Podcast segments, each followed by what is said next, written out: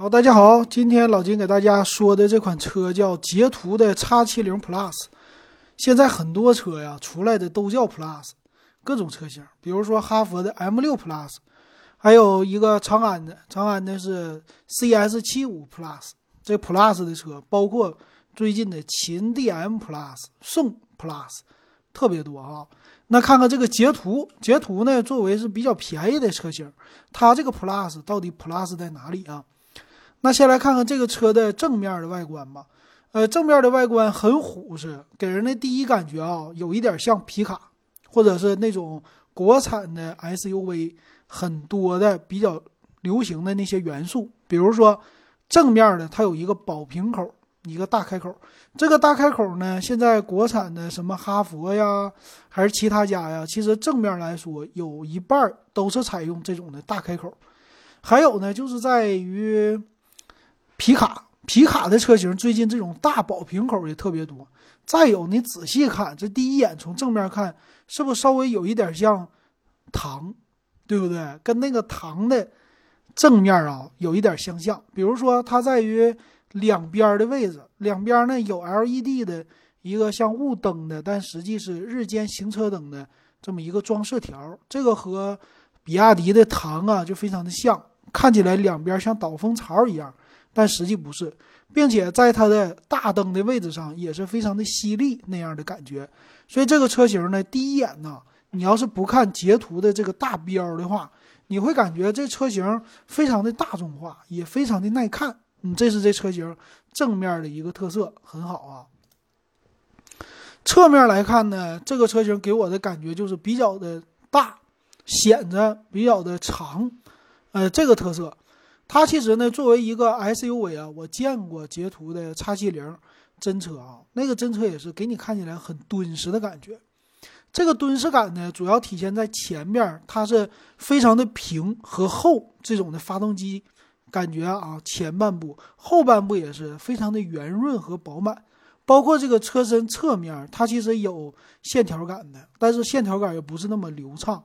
不像是很多那种像硬派越野的那样非常犀利的线条，它这个线条还是偏向于家用比较柔和式的那种的线条，并且啊，它的轮胎特别的大，轮毂呢，这个整个的轮毂区域显得特别的大的情况下，整个的车就看起来那种的比例感不一样了，嗯，有一种现代感，并且这个车身的侧面啊，在你。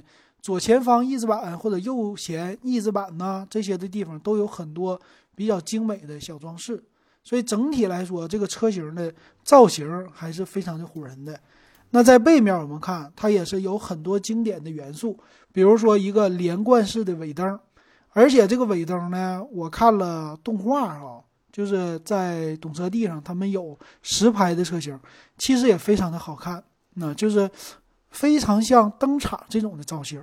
嗯，这个其实跟着比亚迪的唐，还有现在很多的车型都是贯穿式的一个尾灯，所以整个的后部啊，给我的感觉，它作为一款 SUV 来说，第一眼颜值还是很不错的。但是走的路线呢，非常的普通，它没有像长安的 CS75 Plus 那样特别的另类。呃，看起来第一眼好像雷克萨斯又不是雷克萨斯这样的感觉。截图呢，给你的感觉好像是，哎，你说不出来，好像在哪儿见过的一种车型，好像是哈弗 H 六，但又不是，好像是，比如说大通，哎，它又不是，哎，好像是这个，它也不是，所以这个是截图啊。包括这种样子吧，他们家没有形成自己的那种家族式的特别明显的。让别人看起来一眼就能够看出来这个车型是谁家的，所以只能从他们家的标上来认啊。这是它的一个外观。再来看内饰，这个车型的内饰啊，你进去以后给你的感觉，这车至少得值二三十万啊，甚至三十多万，非常的精致。第一眼看起来特别的唬人，什么唬人？有那种高级感和高档感，特别吓人啊。比如说我们看的当前的这一款。它的里边最诱人的就是一个大连屏啊，而且这个连屏不像别人家啊，它是一个大长条的啊。还有呢，有那种的越野车的感觉，比如说它的出风口，它用的都是那种的菱形，不是菱形，四方形的那种结构，突然有一种感觉，哎，这个车型好像是吉普系列的，或者是一些硬派越野车那样的感觉。哎，所以第一眼我看起来，哎，整体的这些的布局啊，给你的感觉高级感非常多，并且最有意思的是在侧门板上，侧门板上有一个经典的奔驰的造型，奔驰在调节电动座椅的时候，它是有一个突出式的座椅形式，这一点啊，之前比亚迪学，现在捷途把它学过去了，所以整体啊，就从照片里来看的话，这个车。其实有点四不像，就是既像奔驰，其实还像谁？路虎。最大的两个，你就在你挡把前部的位置有两个旋钮，这个就是路虎家的特色。所以第一眼看啊，这个车他说卖十几万块钱，甚至几万块钱，我有一点不敢相信啊！这车型太高级了，第一感觉，这就是一款小奔驰，或者说小的路虎的感觉呀。所以这个喜欢颜值的人。如果对于捷途这款车不是特别的在意这个品牌的话啊，其实买这车，嗯，能有不错的一个满足感，或者说，哎呀，这个怎么说虚荣心吧，哎，这种的，所以满意程度应该在外表看起来是非常不错的。那方向盘呢，功能按键也很多，并且这两块大连屏可显示的内容也是很多的。呃，正边的主驾驶仪表盘给你显示。啊，正常的两块，一个时速，一个是整个车的车速，啊，时速和转速表。然后中间的中控虽然说不是特别的大，它细长的嘛，但是里边该有的功能也都给你显示出来了，并且一键启动是奔驰式的一键启动啊，整个的方向盘也是有那种路虎的感觉，或者是硬派越野的感觉，很很有那种方形或者不规则的。这种的硬派的那种感觉很多，然后在车门板上，呃，奔驰很喜欢的就是在喇叭上加很多，比如说什么叫柏林之声是吧？那种呃小外壳的一个造型，他们家全部都给你学会了，所以第一眼看出来啊，太牛了。还有一个最高配的车型，竟然在左边 A 柱上是有一个摄像头的，所以老金一看这车，哇！他要不是挂着捷途的牌子，随便卖个二十万，这简直了哈！捷途是谁家的呢？实际是奇瑞控股啊，也也可以看出来是奇瑞家的一款车吧。那挡把的位置啊，它是一个双离合的变速箱，挡把的位置呢就比较的普通了，这没啥说的了。但是跟它其他的按键相比啊，我觉得这个车型挡把设计的比较的一般。那高级一点的配置的版本啊，还有全车的氛围灯。而且上下的仪表盘给你看起来仿皮，啊，而且是棕色、白色这种的拼接的颜色，满满的高级感啊，豪华感，所以做的第一眼看起来非常好。但是啊，你不要奢求说这里边全是皮的，那不是的。你要真摸起来都是 搪塑，但是非常的好看。那座椅方面啊，这车型也是很牛。啊，整个的座椅第一眼也是看起来好像是那种航空座椅的感觉，有不能说是奔驰的感觉吧，但是特别的像。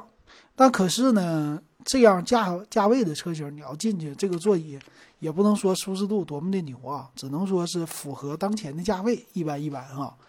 但是有那种像航空头枕呐，给你的感觉，而且可以是独立的一个头枕，呃，整体的看起来也是。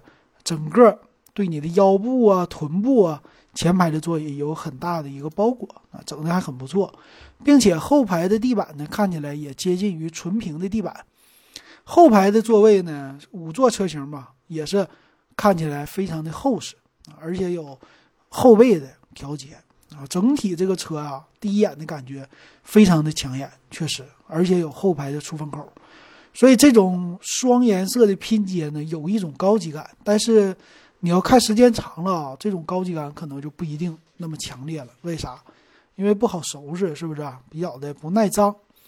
然后顶部有一个两块的吧，合在一起的全景大天窗，可开启的啊，这个也是满足很多人的对于豪华车的一个想象啊。但是还是那句话，一分钱一分货啊，这个车跟豪华是不沾边的。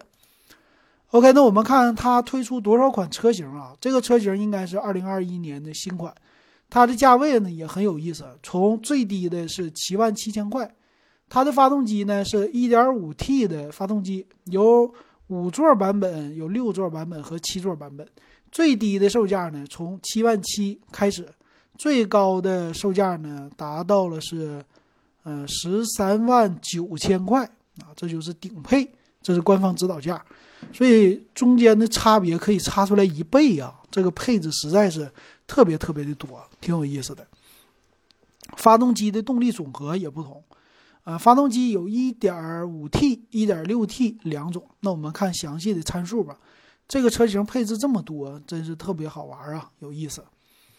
那我们先来看一看这个车型的。两种啊，动力组合，刚才说过，一个是 1.5T 的发动机，一个是 1.6T 的发动机。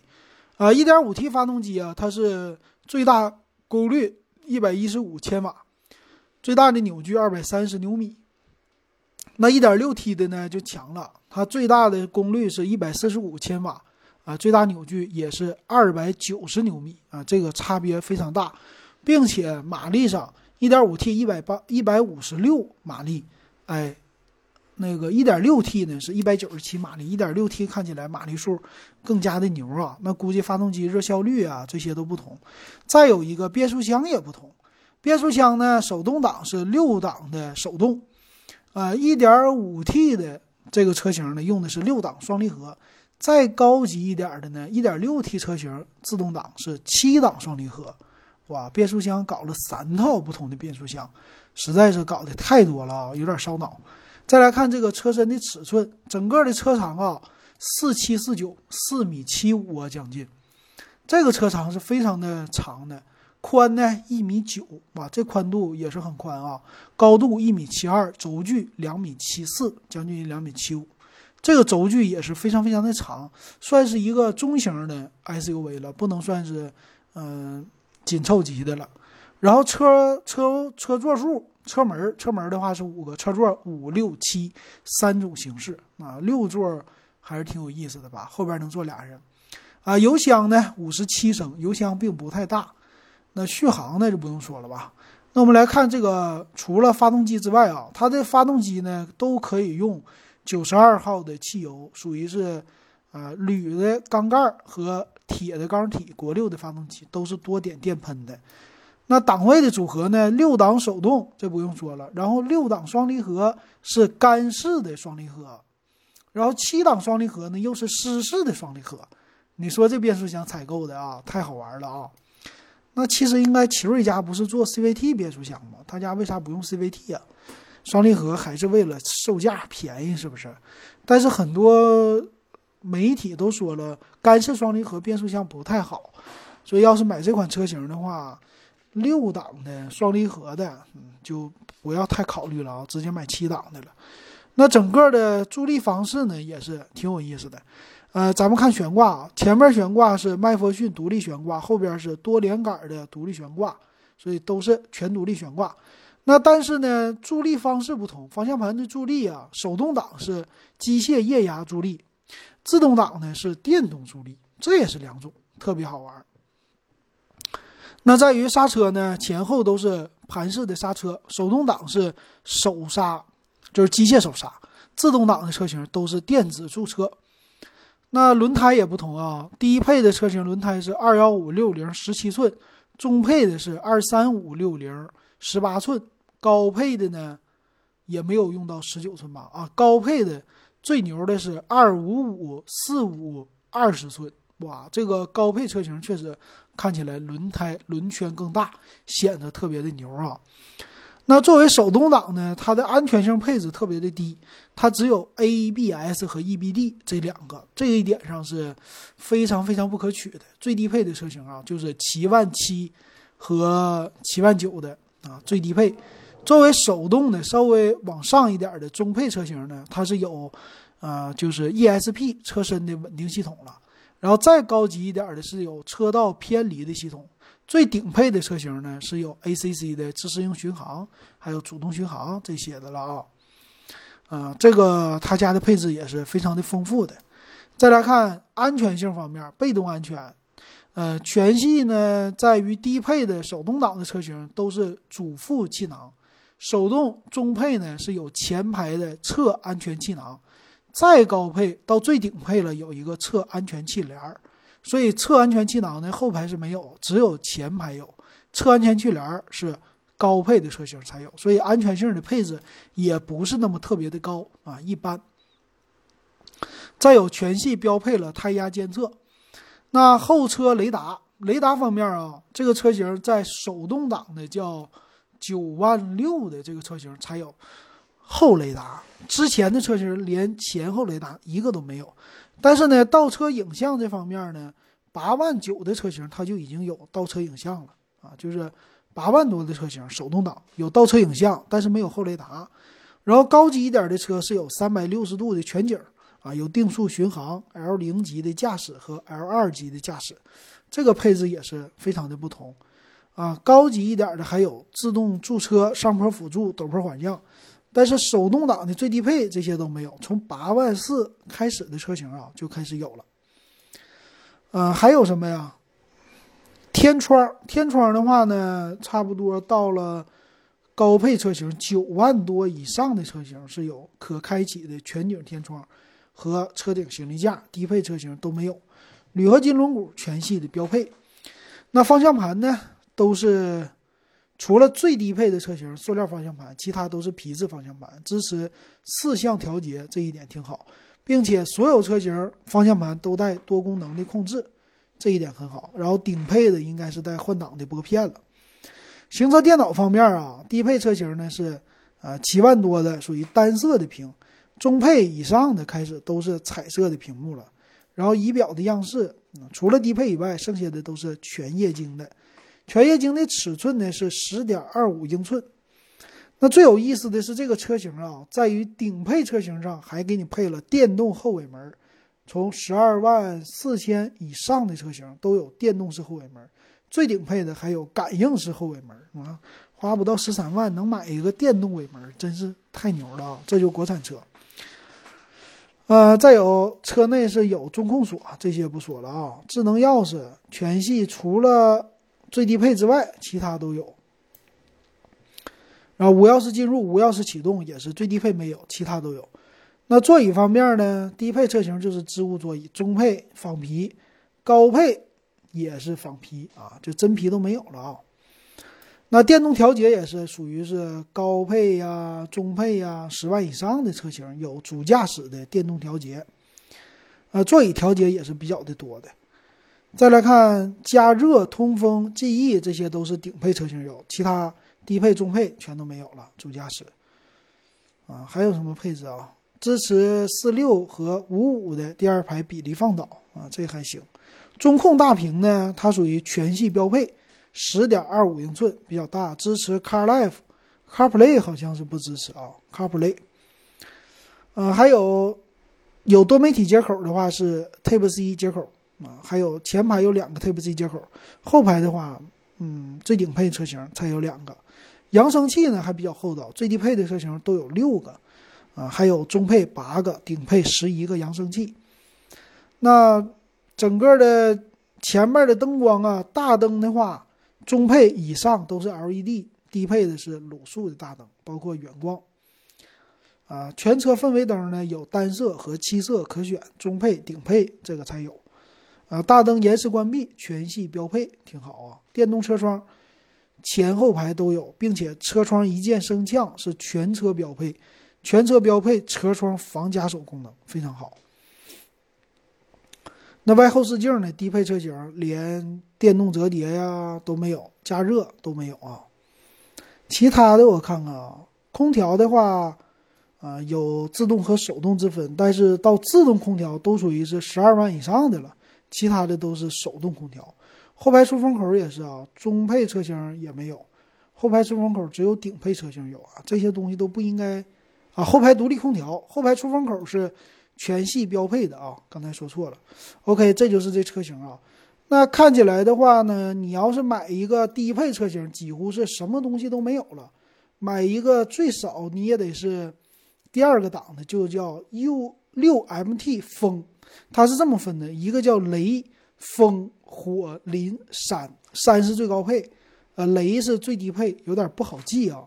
所以你要买的话，应该从风开始买。风的话，大概是最低的五座车型八点七万啊，加一个座加两千嘛，是八点九万。你再七座的也是八点九万，然后再加一个发动机的话，那就是没有手动挡了。所以手动挡呢，只有一点五 T 的发动机。所以看起来手动挡可选择的话呢，是八万七和九万九两种选择。那作为自动挡想选的话，基本上大家就要看十万块钱以上的才可以了。所以这个车型虽然说这种车吧，看起来哎非常的怎么说呢，就是里边的配置非常的多，也非常的高，但是呢，哎可以说低配车型不是他们家想卖的啊。这个风这车型老金看了一下啊，风的话呢，可以说作为最低配吧，你把它当一个最低配。买的话还行啊，虽然没有双色的拼接，但是，呃，基本的大屏啊，呃，中间的这个出风口啊什么的还是不错的。但是刚才说到的那些特别显得层次感、档次感的这些配置，在这八万多的车型都没有了。然后你买到九万多，接近于十万的价格的话，你是能体现一点点的吧？其实跟。八万多的车型也没什么区别，然后你要是想到刚才老金说到，哇，这些的配置都是特别特别的牛的那种的程度，你得买，估计得超过十一万的了吧？我看看啊，哇，超过十一万的都没有啊！刚才的那些什么像奔驰的一键启动啊、双色拼接这些高级的功能全都没有，所以基本上你要是买高档一点的，你就要选择一点六 T 的车型了。一点六 T 的十一万以上的，我看是有的吧？啊，一点六 T 的也没有啊，几乎是顶配才有了啊，但这就没意思了啊！刚才看了一圈的话，几乎是一点六 P 的、一点六 T 的十二万以上的车型，在内饰上才有那么一点点变化，其实也不多。哎呀，这可能我不对呀，我看的都是一个车型，看错了。DCT，嗯，怎么说呢？哎呀，一般，我觉得一般。就这个车型看起来，你要想各种漂亮、各种好看，你几乎就得买十六万以上啊，不是十二万以上的，它才有那种豪华感。所以这个车型大家看吧。其实截图虽然看起来便宜，但实际啊，售价啊，哎呀，也不是那么特别便宜。加上那些你想要的高档的配置，显得档次感，你这个车落地也得花个十四五万了啊，十三万以上了。所以这个价位买捷途品牌，那有一点那啥了。可选择别的品牌也挺多，比如说就是奇瑞家的瑞虎系列，瑞虎八 Plus，你可以看一看，也不比这个差。所以这个怎么选，大家可以给我留言。好，今天我们这个节目就说到这儿，感谢大家的收看还有收听。